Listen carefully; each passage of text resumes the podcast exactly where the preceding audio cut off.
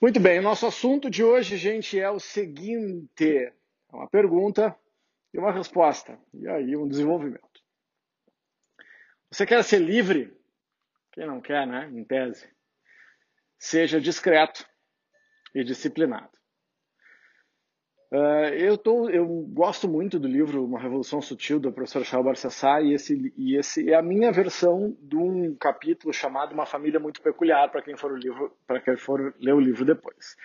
Então, o que, que eu depreendo desse capítulo? depreendo o seguinte: se você for discreto, discreta, o mundo lhe concederá a liberdade de fazer o que quiser. Se for disciplinado, conseguirá agir sem ansiedade uh, que a falta da liberdade nos traz. Porque a falta de liberdade nos traz ansiedade. Agora, se eu, for, se, eu for, se eu tiver disciplina suficiente, eu consigo administrar as ações e os resultados que eu quero. Porque eu não preciso infantilmente ter tudo que eu quero na hora que eu quero. Se eu tiver disciplina, eu consigo diferir o resultado e ter a disciplina necessária para aguardar o melhor momento para que as coisas aconteçam, para que eu não tenha, eu não gere impacto social negativo, por exemplo. Porque a liberdade é uma coisa muito complicada, gente. É, é difícil para a gente, mas pessoas muito livres, de regra, são pregadas na cruz, queimadas na fogueira, apedrejadas em praça pública. Ah, então, liberdade tem que sempre vir acompanhada de responsabilidade. E para agir com liberdade, seja na vida pessoal, profissional, no, na forma de ser e estar, quanto mais discrição e mais disciplina, melhor.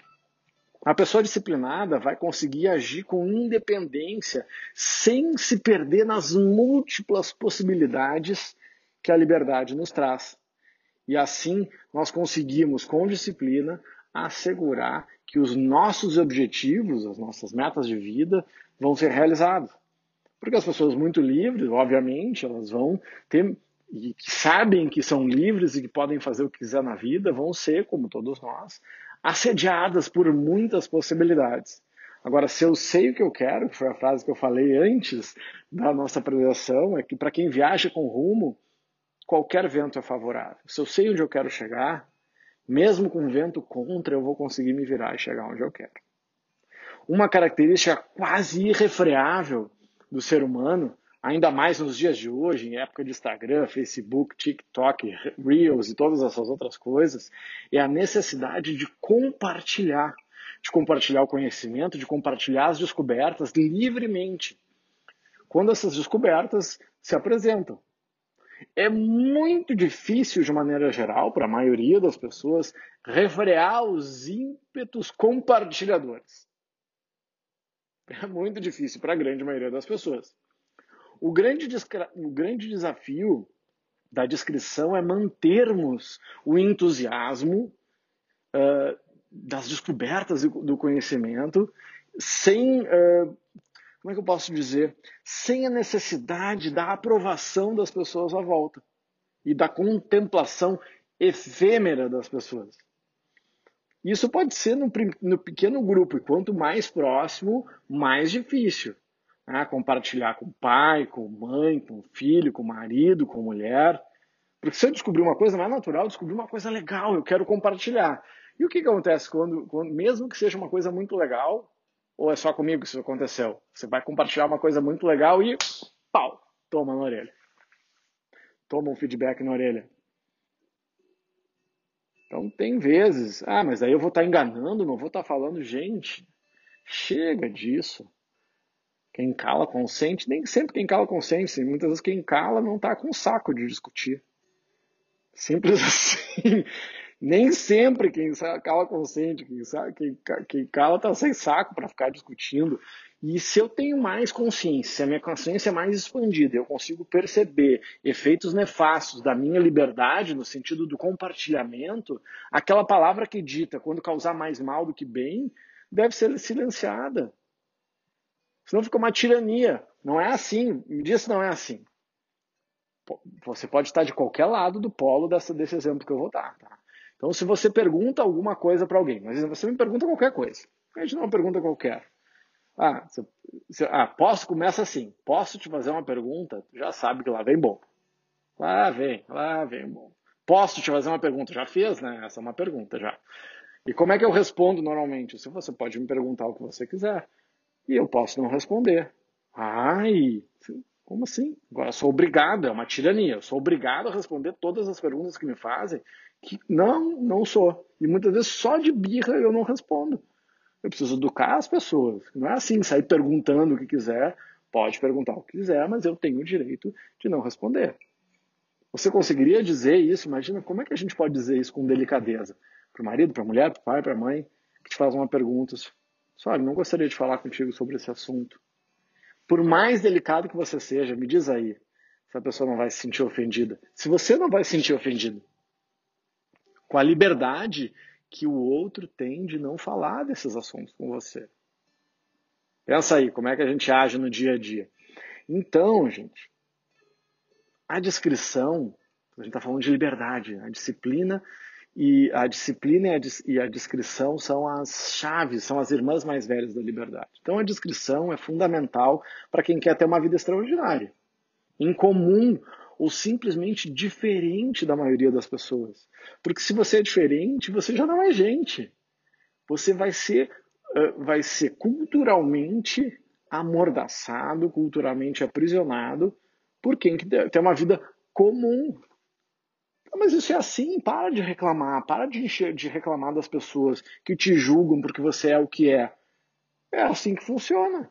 Então você quer ser simplesmente o que você é e quer que ninguém te julgue. Deixa de ser infantil, pelo amor de Deus.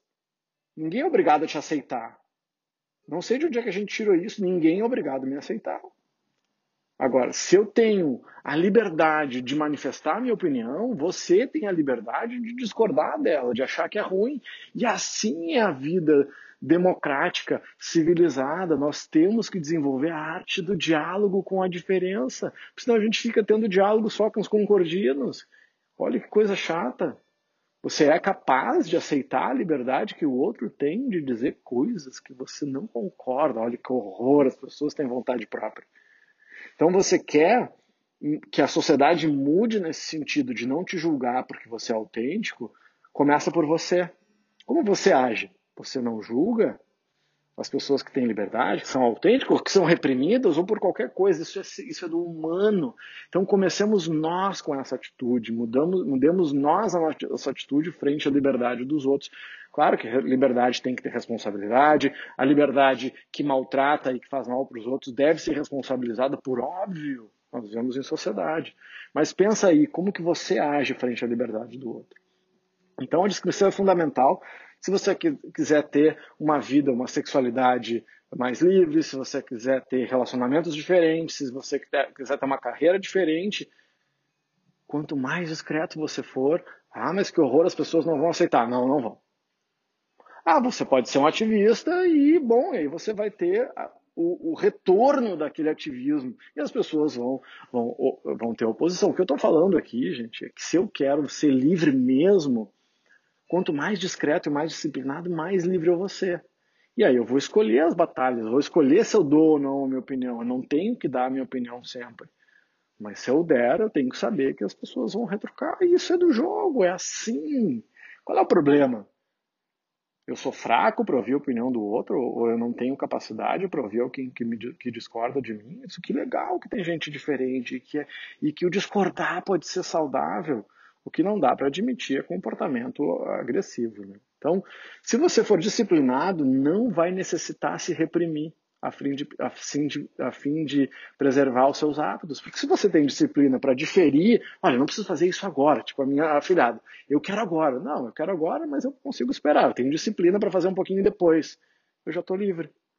Então toma consciência das tuas escolhas, tem coragem para realizar, força para manter e a discrição e a disciplina para fazer da melhor forma.